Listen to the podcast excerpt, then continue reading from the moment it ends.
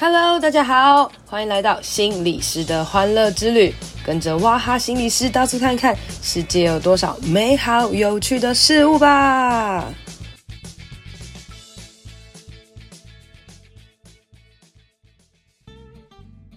Hello，大家好，欢迎收听心理师的欢乐之旅。今天啊，我要邀一个有趣的人哦，然后来跟我们分享一下他的书。那为什么会说他是有趣的人呢？因为呃。他其实是第二本书啦，然后他第一本书的时候呢，我就跟他一起录过 podcast，而且那个时候我还不认识他，然后我就觉得，哎、这个人怎么这么好聊啊？然后好聊到我就把他本人约出来哦，然后发现，哎、他真的很好聊，哎，就他其实是一个听说疑似是一个害羞的人啦，然后我就觉得，呃，一一个妈妈，然后这么认真，然后就那么害羞，但本质又这么好聊，我实在太有趣了，我就觉得，啊，这个朋友。真的很很棒，我一定要把它教起来，这样子哦。所以呢，他这次呢第二本书呢，我就要再来帮他宣传一下哦。那我们就要来欢迎海蒂同学，我们的嘉文心理师。Hello，Hello，那个雅涵你好，然后各位呃 Podcast 的听众朋友，大家好，我是海蒂。哇，你的开场实在是让我自己刚刚一直在憋笑，笑到我都觉得我快要吐出声音来了。不是不是，大家有没有觉得这个人声音怪怪？对，今天就是歪掉的海蒂出现。其实今天是海蒂的分身，不是本人这样。今天是一个刚起床的人和一个确诊的人的录音啦，这样子哦。所以我们两个声音都是听起来像男的。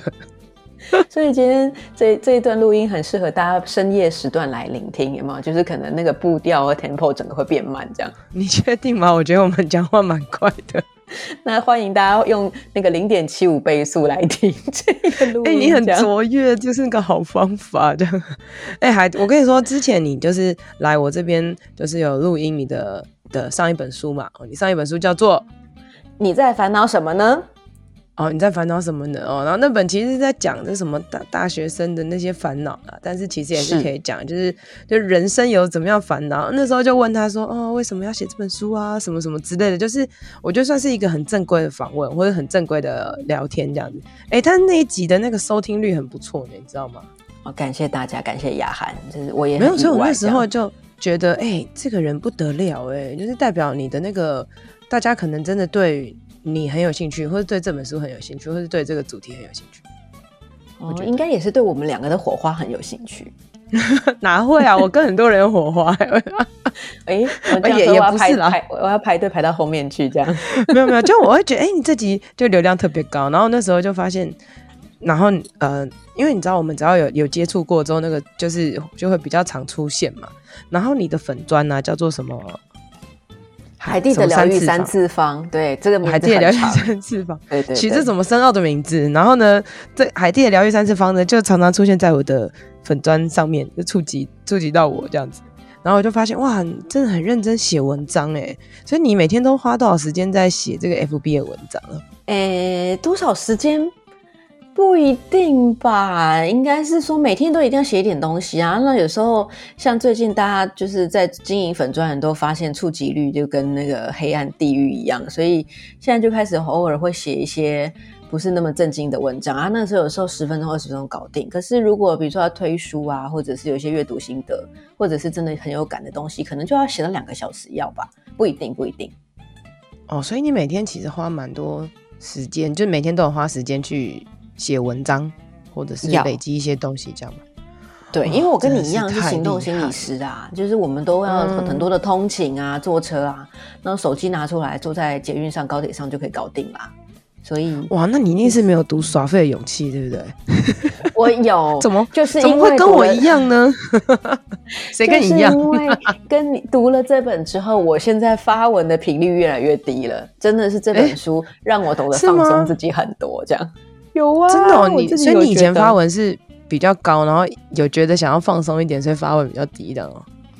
现在的那个，我们讲实话，现在的废文量比较高。现在就会觉得发一个贴图，哦、像我昨天吧，还是前天就发一个捏汉堡牌的这那个照片，给它丢上去，这样。以前我才不会这样子嘞，我就会觉得这丢一个汉堡牌也可以丢上去，这样不太好吧？后来其实也是朋友跟我说，大家也不想要一天到晚看正经八百的文章，你偶尔丢一些那种什么心理师的家庭日常啦，或者是你跟小孩吵架啦，这种大家都会想看。我就哦，好啊，好啊，果然那个耍废其实是真的需要勇气的。我我觉得最近啊，我常听到大家说什么 FB 触及量很低这样子，然后呃，但我我最近哦，很奇怪，我最近触及量超高，我最近几乎每一篇都破万，太了不起了吧？你有没有觉得很奇怪？然后我们我在想是我在想说是逆心吗？是因为我的文都很废吗？没有没有嘛。可是啊，其实你这样一讲，嗯、呃，我在大概三个月前吧，那个时候大家就已经在讲触及率的时候，我那三个月前反而那个时候是新高。哦，我也觉得很诡异，所以我现在就一直在想说，我现在触及率低，有可能只是风水轮流转，就是搞不好现在轮到别人在高。他可能有一些演算法吧，这当然那我不是科技人，我只能乱猜。可是我我觉得我被你恐吓到了。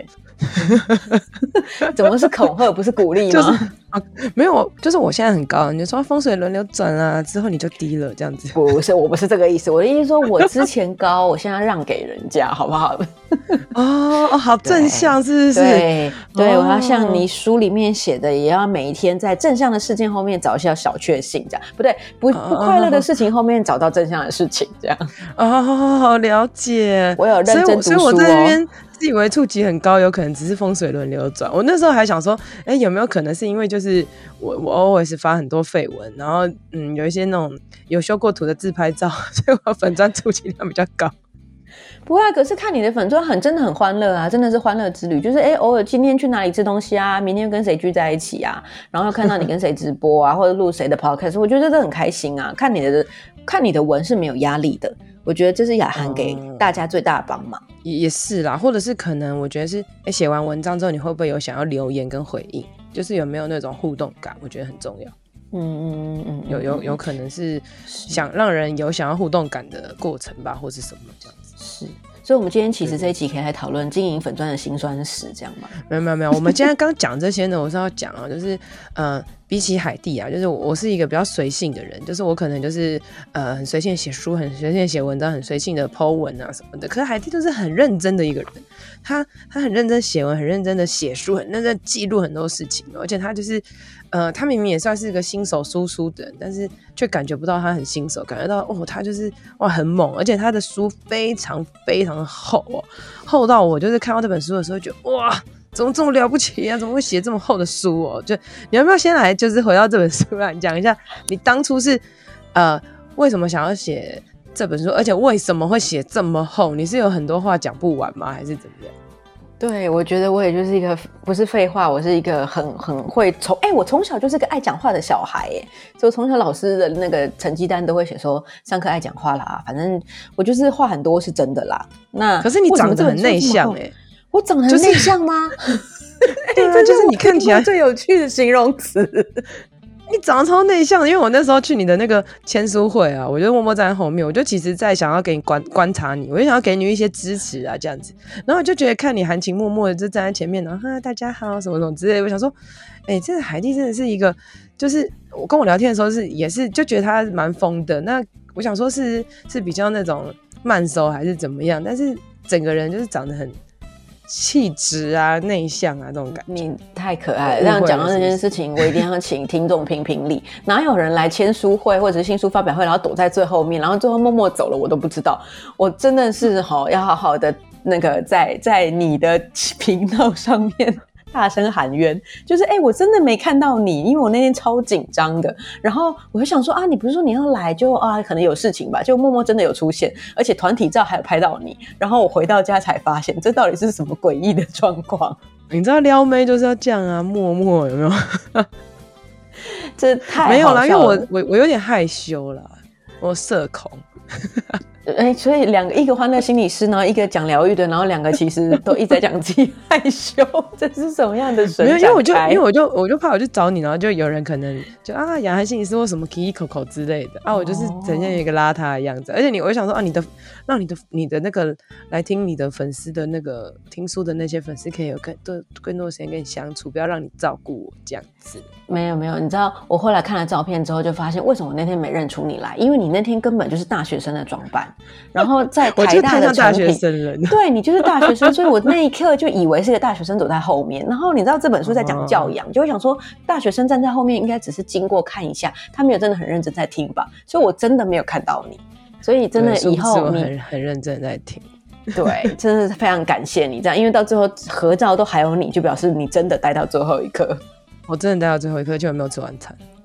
哦，真的太对不起。我智商结束之后坐公车去，真的很赶。真的太对不起你了，立刻 Uber Eats，立刻叫给你。哎、欸，不过已经吃饱了，对吧？之 后之后，好，好，我们来约来约。好啊，好啊。哎、欸，那所以啦，你再讲一下为什么你会写这么多，而且为什么你当初会写这么厚？你是越写越厚，还是你本来就想要写这么多？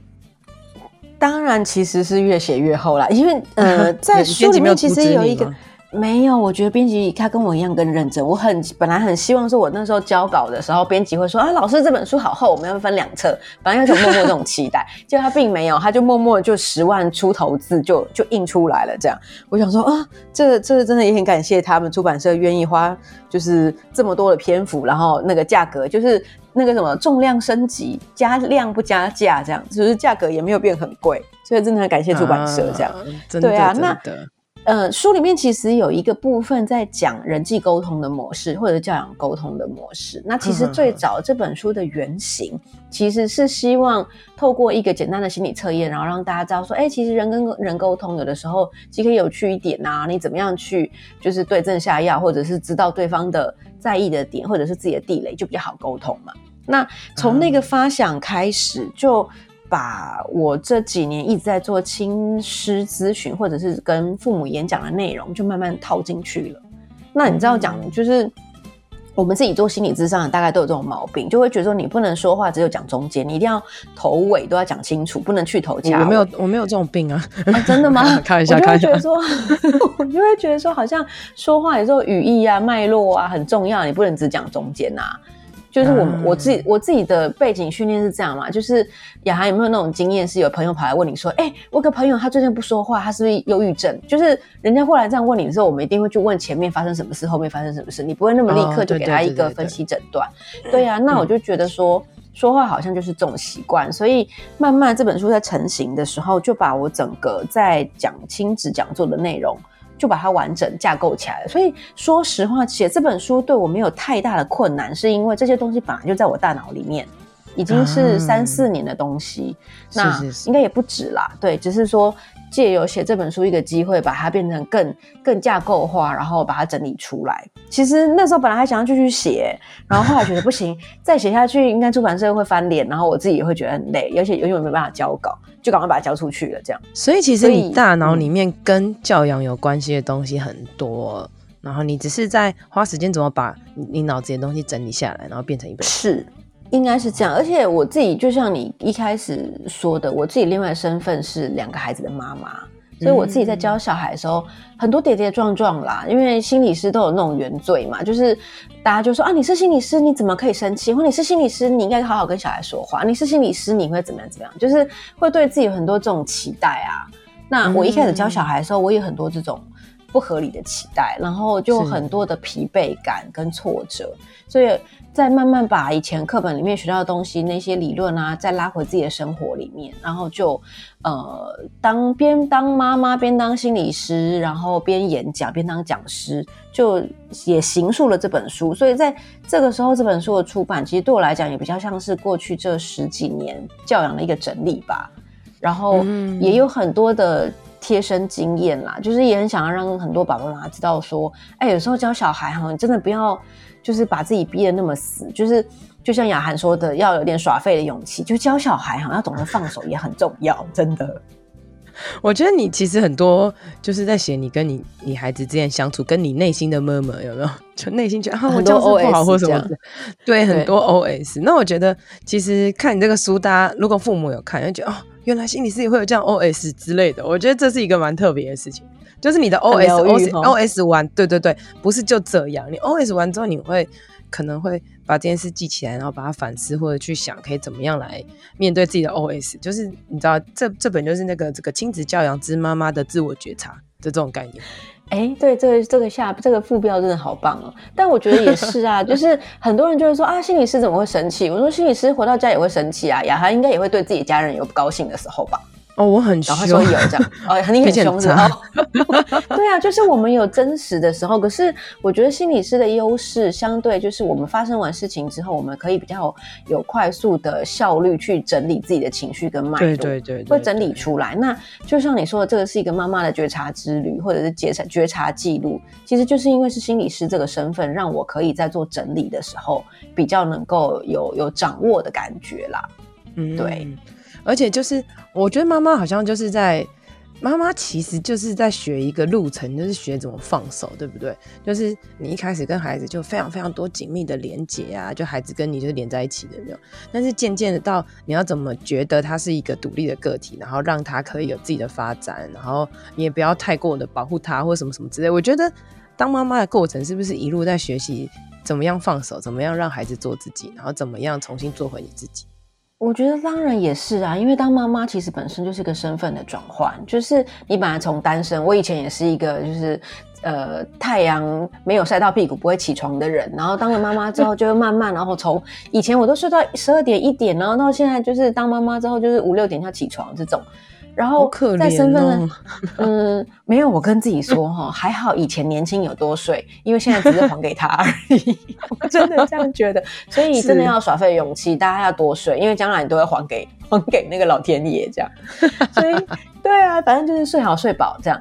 那我现在就会觉得，当妈妈之后，身份慢慢转换，那很多你对自己的期待或价值观也会真的随着跟孩子直接的互动。就有一些调整，你不要说是父母来读这本书，会有一些看到，哎、嗯，好像自己正在调整。我编辑跟雅涵一样，也是一个就是还没有结婚，然后一个年轻的妹妹这样。他就说他读完这本书之后，他、嗯、忽然就明白，哎，为什么自己小时候有人多跟爸妈拉扯，就是他就看懂他妈妈以前的那一些，他也是很努力想当妈妈，可是呃有很多自己的期待或很多自己就是错误的方式，所以。嗯嗯，我也希望啊，但是这也是赚到的 bonus。就是我的编辑跟我说，读完这本书，对于没生完小孩的人，好像也比较能够去跟自己的父母互动。我觉得，哎、欸，那这是也许也是一个小小的 bonus。这样，对，这是我听到的一个回馈，真的。嗯、而且她是一个很认真的女生，真的。哇，你的编辑年纪小小就要编十万的书，你真是害死他了。没有啊，我所以那个书写完之后，立刻寄了很多的那个护眼的维他命寄给他，这样，什么叶黄素啊，什么之类的，这样。对对对对对，我觉得某种程度妈妈性格会一直跑出来，我就会想要照顾每一个人，这样。啊，我觉得很好。那呃，我我觉得在这这书里面呢，就是哎、欸，其实我觉得越读越有趣，就后面我就越来越喜欢。然后前面呢有一个很可爱的心理测验，然后我我觉得很有趣啊，嗯、就是哎、我现在念一下这心理测验好了。好啊。心理测验呢就是说呢，呃，现在突然有个意外礼物从天而降，你得到一笔钱和一个假期，要招有人招待你和你的家人要到国外旅游，你可以依照自己想要的样子规划这趟旅行，但是要三天内就要出发，请你依照此刻最直觉的想法选择你会采取哪种做法来安排这个天外飞来的假期哦。那 A 呢，就是依照大家喜欢的想法来规划，想办法安排众人最满意的行程。好，B 呢，就是把规划行程的工作交给信赖的旅行社，什么都不用做，跟着导游走就好了。当然，如果能立即放假，连行程什么都不用跑最好。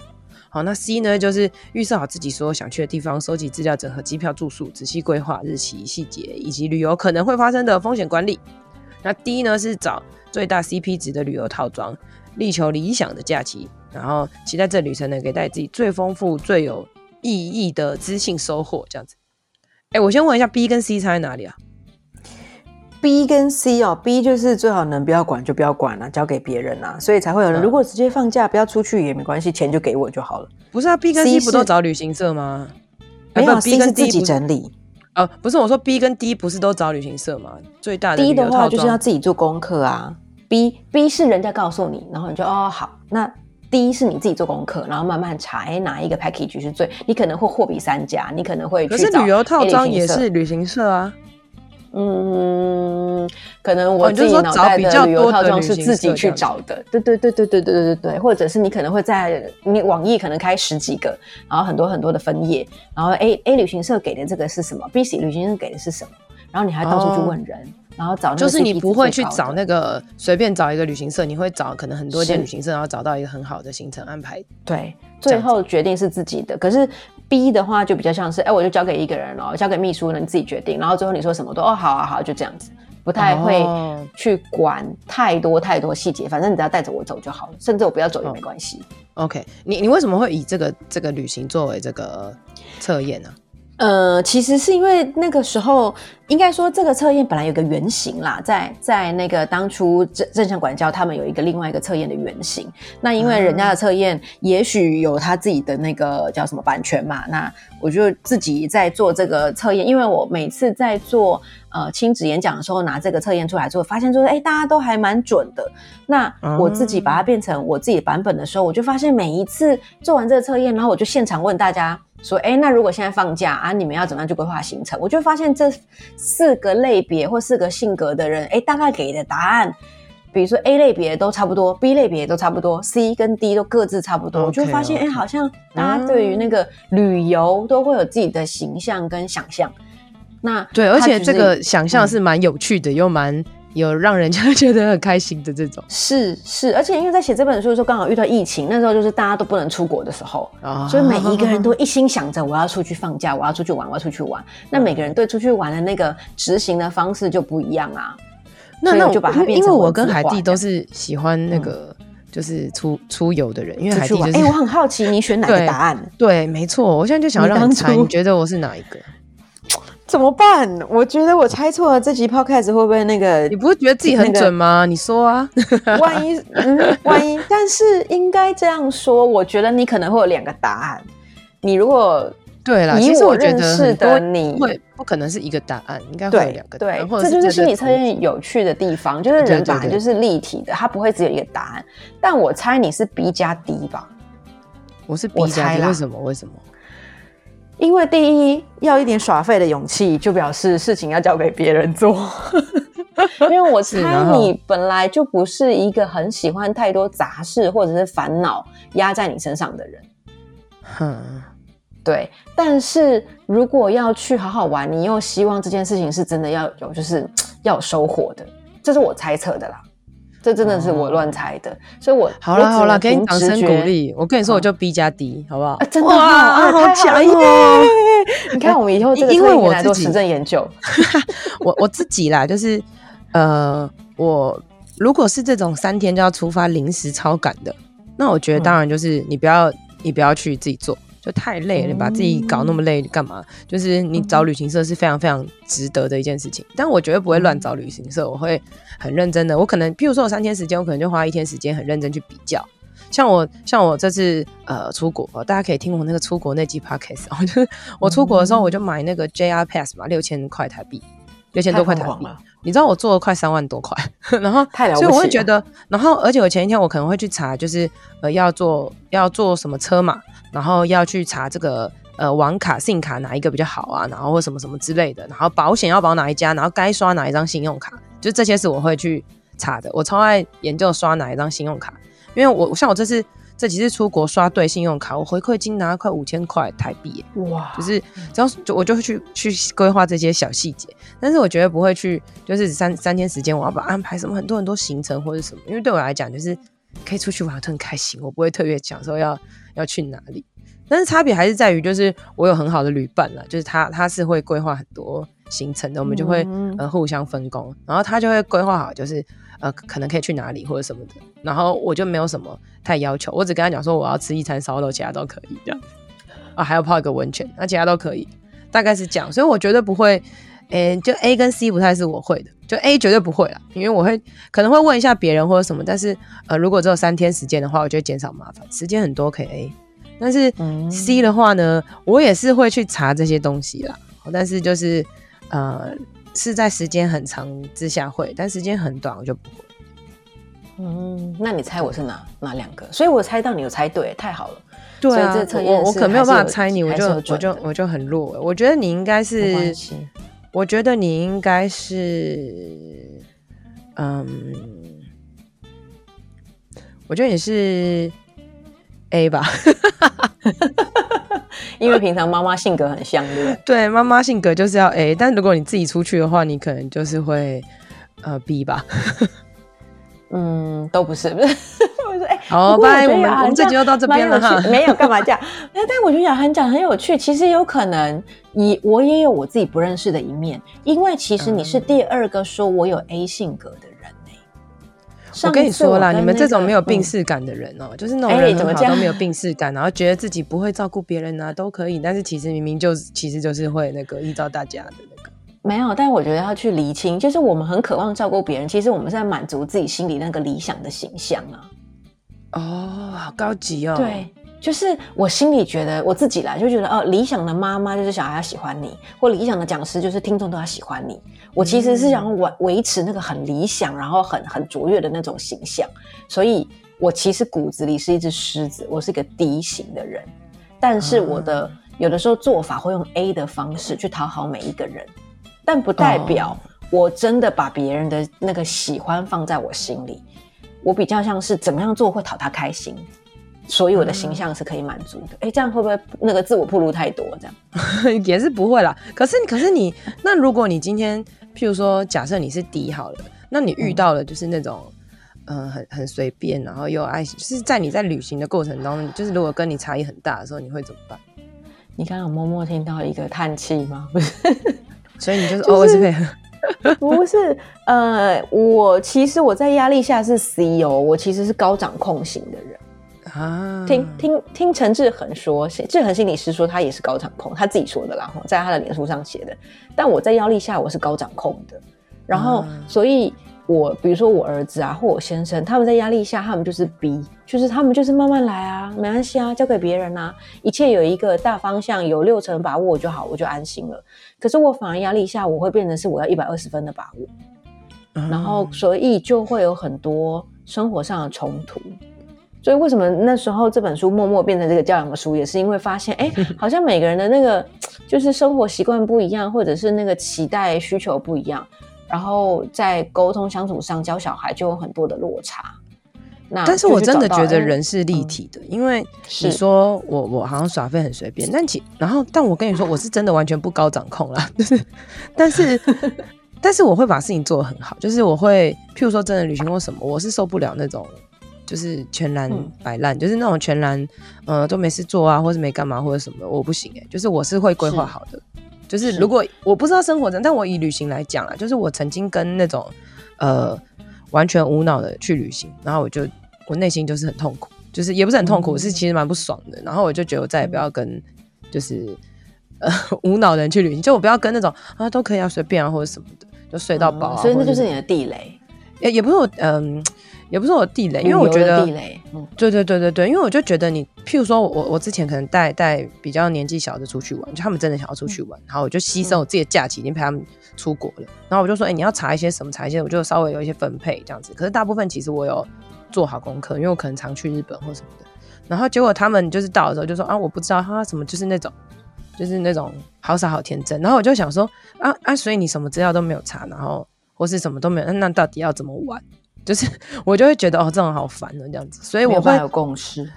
对，我会觉得嗯，不是，我觉得不是，有时候不是掌控，而是因为你真的就是你，因为可能你这个能力比较好，你会做的比较好，然后以至于其他人可能就、嗯、哦好啊，随便啊都可以这样子。嗯、有没有可能是嗯，嗯因为你可以做的比较好，所以你的孩子跟老公才可以把才可以嗯随便呢？才可以轻松。我在想，我觉得你讲也没错，人本来就是立体的。其实这四种样子啊，我们生活里面一定都会遇到。其实我就是做心理类别，我觉得当然最大的麻烦是我们也很怕说别人就会标签化，就说哦，你们这种老鹰就是怎么样爱管别人啊，你这些狮子就是怎么样怎么样，就是也不是为了要这样做，而是让你可以快速看到你自己大多数的状态。因为那个立体是说，我也会有，比如说像这个测验，我自己做了这么多次，有一次我自己在做的时候，我就发现我立刻选择就是那个摆烂，什么都不要管。然后我就想说，为什么我今天？因为你刚看完《耍废的勇气》，对不对？啊，对，没有，也是因为那时候我刚好太累了。你知道那个月我讲了快要一百个小时，然后我就觉得，哎，那个月吗？还是那个礼拜？哦、对我，其实我就发现，哦，因为那个礼拜我真的太累了，我只想把自己躲起来。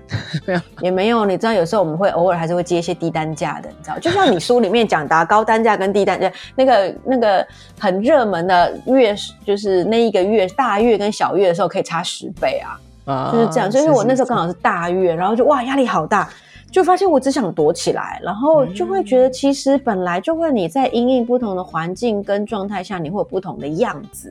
可是大多数的你，你就会发现说，比如说雅涵就会发现说，哎，你其实对于旅游有一定的期待，你觉得人应该要对自己的生活或者是对这个行程要有一定的呃理解啦，或者是一定的掌握。就是你要有一定的形象，你不可以就是这样子，就是大家傻傻的走。我我自己也会啊。我以前在念书的时候，我发现我面对某一种同学，我会很头痛，就是无法自己做决定的。嗯、就是他会说：“啊，那你觉得，嗯，我到底要不要办室内电话？我要办好还是不要办好？”然后我其实就会发现，我会很没耐心，我就会觉得这是你自己的家，你自己租的宿舍啊，你要不要办室内电话？你怎么问我？你应该自己哎、欸，我就说好办，就这样拜，真的 办，我办那不然呢？就 然后我就会觉得，所以我觉得那就是我的地雷，因为我对自己是这样要求的，我对自己期待就是你对自己要有一定的掌控，你不可以造成别人的麻烦。嗯、那于是我看到另外一个人类似的状况，我就会发现我受不了啊，那个受不了其实。那其实就有点像荣格讲的阴影，有没有？那就是无法成为的自己呀、啊。我无法成为，让自己成为那个样子，所以那成为了地雷。嗯、那我就可以想象，你无法接受自己在旅游的时候一问三不知，所以你看到别人有这样的状态的时候，你也会觉得怎么可以这样子？那就是为什么人跟人合作或沟通，你要去看到自己的需求是什么？你知道自己的需求是什么，你才会知道说，哎，为什么这个地雷会让你很不爽？你就会知道哦，原来只是对方的风格跟我不一样，不是他故意要惹毛我。而是他可是如果对方的风格跟我不一样，那我就不要跟他出游就好了，嗯，就可以避开嘛。但家人就没办法，你看旅游就可以选的，可是家人就没办法啊。哦，所以为什么教养这件事情大家这么痛苦，或者是说大家会觉得很呃，常常不知道该怎么办，力有未逮，因为你跟你另外一半。嗯另外一半虽然是你选的，可是小孩生了，你其实没办法任意离婚，你知道吗？哎、就是真的。对啊，那小孩子生了，你不能把他塞回去，这个是没办法，你一定要想办法跟他磨合，一定要想办法合作，所以去辨识他们的风格，对我们是帮忙。那呃，就就算是一般的朋友，哎，你去辨识他风格，可以帮助我们知道，是说，哎，以后就不要跟这个人出去玩。嗯。对，我觉得很好。就是我们在呃，如果我们越认识自己，或是越能够哎，可以辨识一个人的时候，我们可以在这过程当中觉得，哦，我跟这个人好像可以很很多磨合，或者我跟这个人可以很好，然后比如说很好的旅伴哈。那或者是我跟这个人，哦，我就保持距离好了，我可以跟他平常相处。那但怎么你就可以跟不同的人之间有不同的这个呃所谓的界限啊，或者是跟这个人是做什么事，跟这个人做什么事这样子。如果你有更多的认识别人的时候，你可以找到跟不同人很自在相处的方法哈，但是但是啊，就是很衰的，就是家人 是不得选的哈，就是孩子生出来了，或者是老公，或者是你可能在还没有生小孩之前，你的伴侣是这样哦，生了小孩之后，伴侣又是另外那个样子，那就会有非常非常非常多的磨合哦。那我觉得这就非常的可以卓越的连接到我们的主题，叫做教养式合作，就是。必须要合作，因为它就是一个强迫你要合作的一件事情，而且这个教养式合作是那个是不是的事，然后就是很明确的，这整本书你也不用看了，你看封面就好了，他就告诉你，你想要教养在里面啦，你想要教养，你就必须要跟人合作，跟伴侣合作，跟自己合作，跟孩子合作。嗯，因为人跟人就是合作啊，就是呃，就像那个你在那个。给我一点耍废的勇气里面有提到这句话，就是阿德勒的概念里面，人跟人的互动，其实很多时候不愉快或烦恼也都是回到人跟人的脉络。那教养里面其实就是在团队里面，就是很多很多的人，就是你跟你的另外一半，嗯、你跟你的孩子，甚至跟孩子的阿公阿嬷，甚至跟自己的爸妈。然后我一定要爆一个雷，嗯、就是爆一个料，因为我妈一定不会听 podcast，所以我讲她没关系，这样她应该不会知道。希 希希望不要让她知道。就最近，因为呃，前前一阵不是疫情嘛，那我自己弟弟都在国外工生活跟工作嘛，所以我弟三年没有回台湾。那我三年前就见到他，他那时候还是单身，然后三年后他这一阵子回来，他已经带两个小孩回来了。所以你就可以想象，哎、我妈妈看到两个孙子有多开心啊，然后就会就是难得。他跟儿子媳妇，然后两个孙子住在一起，这样。就我妈说，她这个月过得很累，然后她就觉得很吵啊，然后她就一直在念说什么，就是我弟他们多么的宠小孩。可是我觉得是因为教孩子的风格不一样，因为我妈妈就是比较老派、比较传统台湾的风格，可我弟他们就在国外念书，在国外生活，他当然就是那种老外那种，可以慢慢让他哭啊，你在地上哭我随便你，哭完我们再来讲道理。对对，所以我妈就一直在那边抱怨说啊，这些他们哦都不会教小孩这样。让我就会想说，呃，有的时候当长辈一直在嫌弃晚辈怎么教小孩的时候，其实会造成很多不必要的冲突。所以我那天看到我妈的时候，我就忍不住念了她一下，我说：“你不要再讲人家不会教小孩，这样婆媳问题齁就是这样造成的。”我妈就很生气，我妈就说：“对，她就说我教也是好好的教，我是讲正确的啊，我又不是乱教。”然后我就憋住了我自己，我就没有继续讲，因为讲下去可能就会吵架。可是我很想跟他讲说，每一个婆婆都觉得自己教的是正确的啊，所以其实。人跟人就是这样，每一个人都是带着自己利益良善，或者是带着自己的正向的意图。可是，在沟通的时候，就会遇到很多呃，就是沟通不良的时候。那就是因为在合作上没有去秉持到一个态度，是对方其实也没有故意想要把小孩教坏啊。但是各自坚持己见的时候，就没办法把那空间让出来啊，就没办法好好合作。所以人跟人相处就有很多很多的不愉快，是因为你没办法看到对方的真实的渴望跟自己的状态。哎、欸，我觉得讲到这很好，就是你知道，因为我们都在讲小孩嘛，对不对？哎、欸，其实你刚刚是在教你妈，哎，是这样哈。但是我妈妈可能会觉得这小孩对不对？说我啦，对对，我说你刚刚在教你妈，那那那你看啊、喔，我们就在教小孩的时候，书里面就写到很多方法，譬如说可能，嗯、呃，我们从同理心啊，然后多一点时间啊，或者是可以承接住他的情绪啊，或是理解他背后状态啊多问一点啊，或者什么之类的。哎、嗯，欸、啊，你对你妈就没有啊，对不对？对，所以这个时候我就会变成一个小孩，所以真的人都是立体的，对不对？对不对？哎、欸，有的我后来有些内疚。我们对，我们对小孩就是好像我们都在学习怎么对小孩包容或什么，但是其实我们变回小孩的时候就就没有办法，对不对？你有发现吗？欸、可是我觉得这也很难说。我印象很深刻，是我以前就是确实对父母真的比较没耐性。然后我生小孩之后，有一次那个时候那时候小孩很小，然后我妈买了她刚新买的那个智慧型手机，然后来问我，你知道长辈就很喜欢问年轻人智慧型手机。然后我就那一天就发现我异常的有耐性的教他这些东西，因为我就会想说啊，我很小的时候我都不懂的时候，也是我妈这样子教我的，所以她现在不懂了，我也可以要好好这样教他。我觉得当、嗯、当妈妈之后，确实会。多一点点的那个对父母的耐心，对我来讲啊，就会因为想到说啊，我很小的时候也都是我妈这样带着我的，所以现在他不懂，我教他应该是正确的。但确实在这件事情上，就是因为我可能也忍不住 听到我妈在念我弟跟我弟妹怎么教小孩，对，我觉得忍不住就会自己的那个个人情绪跳进来，会觉得说，嗯，那你会这样讲你的媳妇，那这样我婆婆会不会这样讲我？不会啦，我婆婆人很好，她应该是不会。就是对，所以你看，人跟人相处，时时刻刻都是都是在磨合，跟都在修炼，还有在学习怎么合作啦。那我觉得合作，其实我觉得合作就是，嗯、呃，讲说跟孩子、跟老公什么那个合作，当我们当然都可以理解。但是其实我觉得跟自己合作这件事也是很重要的。因为你能不能够知道自己真正的需求是什么？其实很多人，不要讲说爸妈，我觉得说很多很多人都没有办法心口一致，都不知道自己真正要的是什么，就是嘴巴上说一套，但是心里其实有很多的纠结，然后自己没有意识到，所以先跟自己合作，就是看到自己的纠结啊。比如说，我们都会说啊，去旅游就是要放松啊，就要好好玩啊。可是其实内在你慢慢发现，你其实就是渴望很多的 CP 值，你就是希望把六千块的那个 JR Pass 做到三万块。那你如果意识到，哎、欸，这本来就是我个人需求，你就不会觉得说啊，我自己怎么这么不放过自己？你就是要认真的把它用好，用到满，然后你就会很愉快在这件事情上。但是我跟你说，这件事情是其实要做这件事情是我的我的旅伴这样子。然后，嗯、那你也愿意配合他？我我愿意配合他。然后，然后可是，就是以我的个性，我其实真的是希望可以睡晚一点，所以我每天起床的时候是眼神死这样子。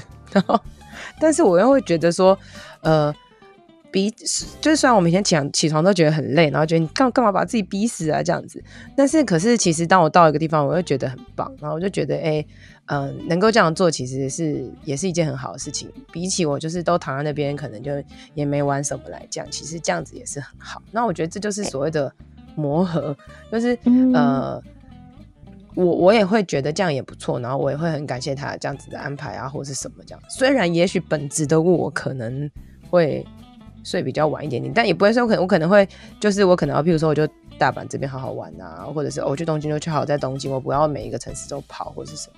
那我觉得这个也就是一个合作，一个一个磨合这样子。哎、那我也很好奇，雅涵是怎么做到的？就是如果你知道说，哎、这个旅游其实你是想要自己有放松的时候，但你愿意为了你的旅伴，然后去做这样的磨合，那个那个能做到的点会是什么？在智商了是不是？没有，我只是很好奇，因为我觉得，呃，很多朋友可能跟我们一样嘛，就是嘴巴都知道说啊要合作要合作，可是我们人，你知道，很多听众或读者都会说啊，你讲很容易啊，我就觉得我心里做不到啊。可是如果可以找到那个关键，哎，为什么就是做得到的点是什么？大家觉得合作的态度就比较容易出来，嗯。因为你觉得，呃，可能会觉得哦，旅行就是要就是要放松或什么，但我其实不是这个想法，我的我这这旅程就是我要跟他好好相处这样子。嗯，所以其实去哪里的目标是跟他好好相处。对，对，对，对，对啊，对啊。哎、欸，所以去哪里我为我们的，是你为我们的合作下了一个完美的注解，就是，其实你为了爱，为了跟他好像，只要跟他相处都可以，然后互相的包容，这样吗？对，哎、欸，可是你知道很多爸妈就会忘记这件事情啊，就是他会觉得说，啊，我就是为了爱小孩啊，所以我要小孩念书，我为了爱小孩，我要要补习，我为了爱老公，所以叫老公洗碗，就是就是他们很多人说为了爱，可是他就爱，为了爱老公叫老公洗碗。没有啊，这是我讲的，就是为了让老公得到一个 happy wife，所以叫老公洗碗这样。哦哦哦，对，对不对？这就是被省略。可是很多人会忘记说，你为了爱，但是你其实是希望长期跟这个人相处，你们是可以就是开开心心啊，然后没有那么大压力，然后彼此可以很愉快的。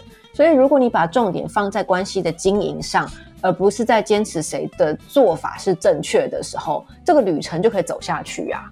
所以我觉得刚刚雅涵讲的，对，对，对你的目标就是，当然你也想要享受在这个旅游里面，那个是你跟你的伴侣共同的目标。那爸妈也是，就是我们另外跟另外一半的共同的目标，就是我们都希望教出好的小孩，或者是乖乖的小孩，或者是自律。反正不管每一个家庭不一样嘛，有的家庭可能会希望说，哎，我的小孩不用成绩好，但是他懂得信仰，或者他懂得爱别人，他懂得尊重，懂得自律啊。每个人都有自己的那种，就是自己的。呃，核心价值。可是你跟你的伴侣如果在核心价值上是一致的，那你们至少目标是一致的。那中间你想要怎么经营就很重要。雅涵，你的经营方式就是你希望你跟你的旅伴或者是伴侣一起觉得说，哎，你想要跟他好好相处。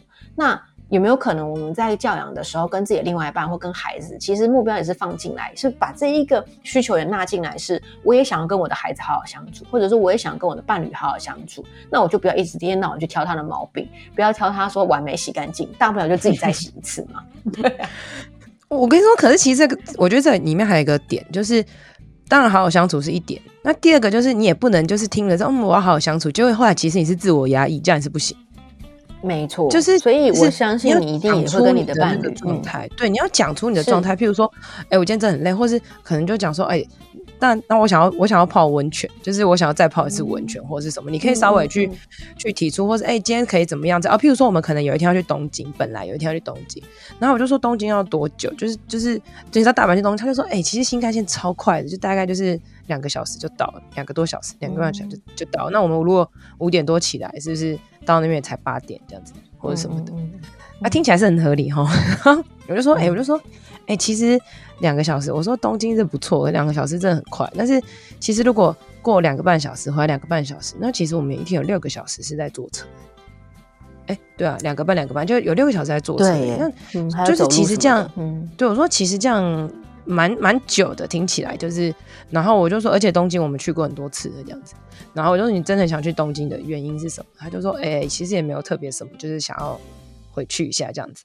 然后我就说，嗯，那那我们可以再想一想这样子，就是真的有有点久。然后后来隔天 后来呢，他就想一想啊，对啊，其实也是这样，而且我们真的蛮累的这样。然后后来我们他就说，那我们改去广岛，有比较近吗？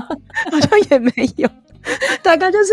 呃，可能两个半小时变成这个两个小时之类的啦，或是或是什么的。嗯、但是，呃，我就说哦，好啊，也可以啦。就是，但是是因为那个地方是我们没有去过的啊，就可能广岛没去过这样，嗯、然后所以就觉得、嗯、哦，也也不错啦，这样什么之类的。就是你可以呃很自然的去沟通，或是调整，嗯、我觉得这样蛮不错的。可是像我之前跟我那个另呃呃，而且我很感激他，因为大部分行程都是他排的，就他他就是比较熟嘛，所以他排，所以我就觉得哦，这样排很好。那可是像我之前跟你讲说，我去跟那个呃。另外一个就是人去，然后他们都没安排行程嘛，那我就已经呃好好的把行程就是有 有去想一些比较有道理的东西，譬如说日本其实交通啊或者什么你是需要一些一点规划的这样哈。然后可是那个什么都没安排的人，可能突然就说，哎、可是我想要去什么什么地方这样子，然后我就觉得说，呃，就我我没有办法想要达成你的要求或者是什么之类的。那所以我觉得这个中间是。呃，在关系跟磨合，就是还是你有没有好好的说出来？其实这东西的那个妹妹嘎嘎真的很多。嗯嗯嗯。但我刚刚听到你跟你的那个就是旅游的伙伴提到说，哎，你觉得那个沟交通时速这件事情，我真的觉得很棒啊！那就是非常典型的人在沟通的时候应该要有的态度，是你先把你的需求提出来，然后你告诉对方说，哎，现在的现实困境到底是什么？然后去点到他最后真正的目标是什么？而且我觉得我很欣赏你做一件事情，是你让他想了一天。因为很多时候啊，我们在跟自己的伴侣沟通的时候，你其实会坚持己见，然后立刻要求对方要赶快改变答案，或者是立刻做决定。那你就没有留那个 buffer 或者是那个缓冲空间，那冲突就一直出来啊。嗯，所以。允许那个时间发酵也很重要，尤其是就像旅游也是，你们是可能去一个礼拜啊，就是它本来就是一个七天或者是这十天要共同相处的经验，它不会就是两天三天就结束了。那教小孩也是，它也是一辈子的事情，所以你允许一点点时间去消化，让彼此去看到，哎，我自己现在需要是什么，那会就会让那个合作或那个沟通可以更有效果。你不能讲说不管，就是不要去东京，嗯之类的，就是如果你很直接这样讲。就好像别人必须要配合你，那其实也是跟他讨论，然后就让他想一下，然后去去有有道理的说服他，或是我觉得这才是沟通当中很重要的一件事情。是很多人在沟通的时候，就会变成花太多时间在捍卫自己坚持的，或者是要去攻防，就会觉得啊，你讲的没道理，然后我讲的你，我觉得你讲的地方错的地方是什么？那那个就就不是沟通，因为你们真正的目标是你们希望在这个旅游两个可以一起玩，然后开开心心的。但是如果在沟通的时候变成说，哎、欸，你有道理，我没道理。比如说他的坚持，我就是要回东京啊，东京对我来讲有什么样的意义啊？那这件事情就没完没了啦，那永远就不会开心的合作。嗯、对啊，就看谁要让步，或者是谁要。我觉得其实更重要的是谁，就是可以好好的说服对方，我觉得是很重要的，而不是用捍卫，就是坚持的这种，就是强压大的这种的这种态度这样子。而且我相信后来你们去广岛，你应该也玩的蛮开心的，超开心啊！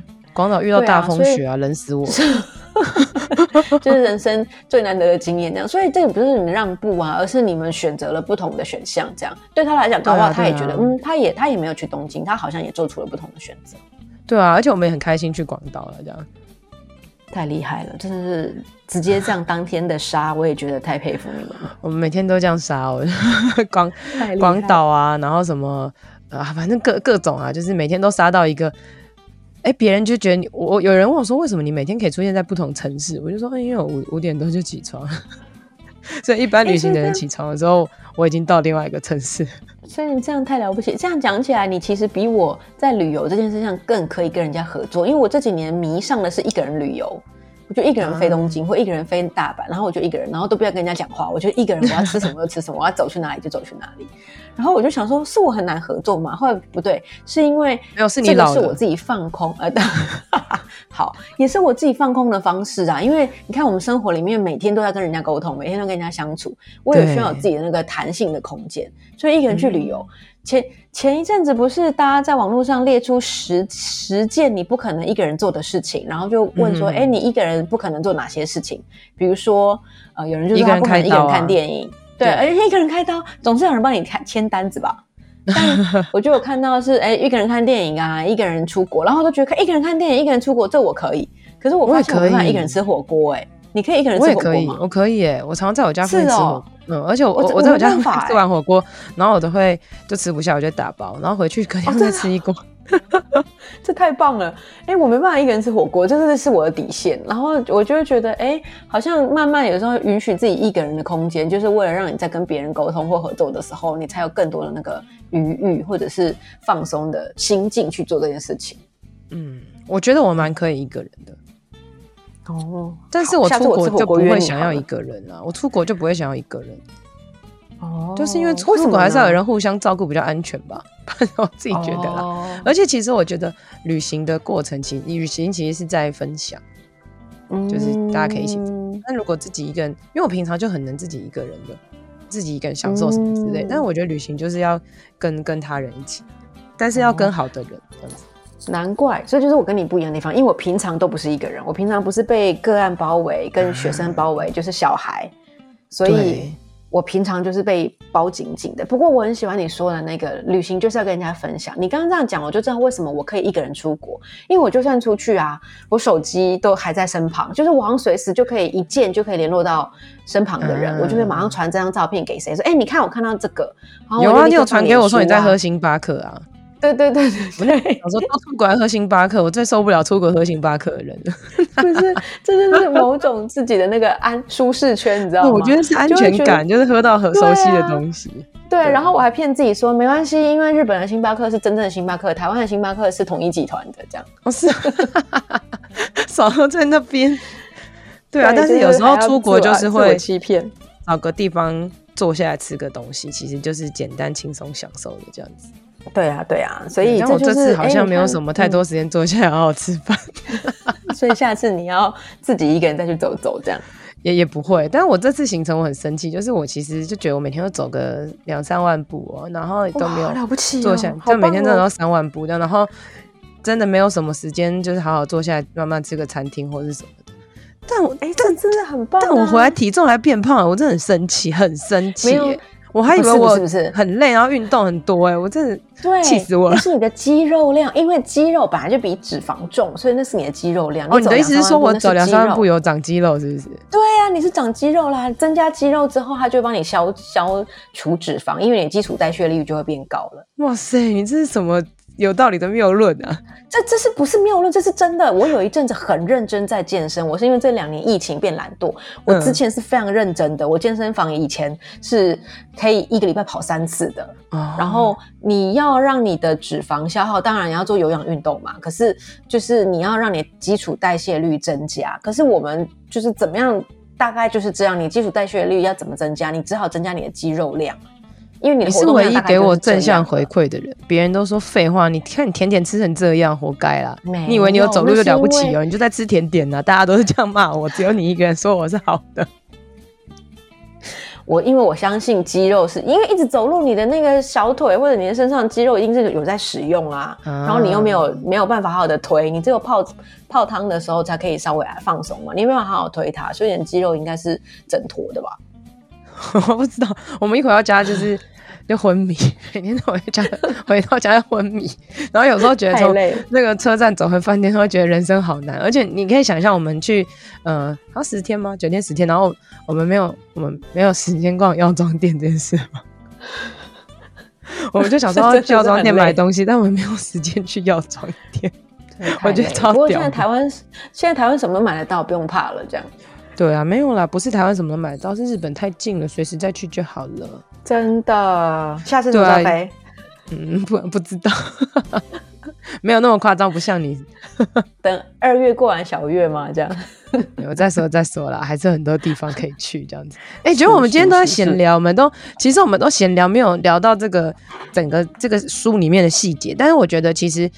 我我跟刚跟大家讲，就看看封面就好了。嗯，因为教养是合作，所以其实就是里面就在谈各式各样的合作啦。那就是，呃，但是你要跟别人合作之前，你真的是要先跟自己合作，你要了解自己的状态，然后你也可以去辨识别人可能是怎么样想，或是在这个过程当中多停留一点时间给别人。我觉得这就是整个书的重点。所以，我们今天虽然是在闲聊旅行，但整个超有意义的，是不是？因为教养也就是一种旅行嘛，所以我们只是透过雅涵真实的旅行来讨论教养这件事情，所以我们没有闲聊，我们 为今天的录音有完美的那个意义化，这样。对，我们今天就是你知道心理师的欢乐之旅，就是只要讲到旅行就很开心，然后在这个过程当中很多合作啦。那我觉得呃，就是海蒂的书啊，他上一本那个什么，反正什么大学生的、那个、烦恼什么呢？对对对，是啊啊，他其实也在讲，就是不是大学生才可以看。好，虽然是以大学生为出发，那这本其实是教养是合作，在讲教养父母的，但他其实也不是只是所谓的父母才可以看。我相信每一个人其实你都可以在从他的他内心的默默的这些合作的过程当中，你也可以，就算你不是父母，你可能也可以去思考一下，哎、你跟其他人的合作，可能他有各式各样怎么样的一个状态啊，这样子。没错，大家可以把它这本当成是一种沟通的书来看，也会有不同的收获。因为里面有提到说，哎、嗯，不同的沟通风格，你要怎么拒绝他，或者怎么说服他，或者怎么叫他改变，哎，这里面都有提供一些方向。这样，嗯、没错没错。好了好了，我们已经聊了快一个小时了，那我们就呃推荐这本书哦。这本书就是这个海蒂老师的《教养式合作》，阿德勒陪你探索最适亲子关系，让共好成为日常。那我们今天就谢谢海蒂来跟我们聊天喽，谢谢，拜拜，谢谢雅涵，谢谢大家，拜拜。今天的节目就到这里喽，希望你喜欢，希望对你有帮助。别忘了要来我的 FB 还有 IG 心理师的欢乐之旅留言和我互动哦，你的回馈会是我最大的动力。当然也别吝啬来 Apple Podcast 留言五星评论，还有分享这集给你的朋友。我是王雅涵，智商心理师，大家都叫我哇哈。我们下次见，拜拜。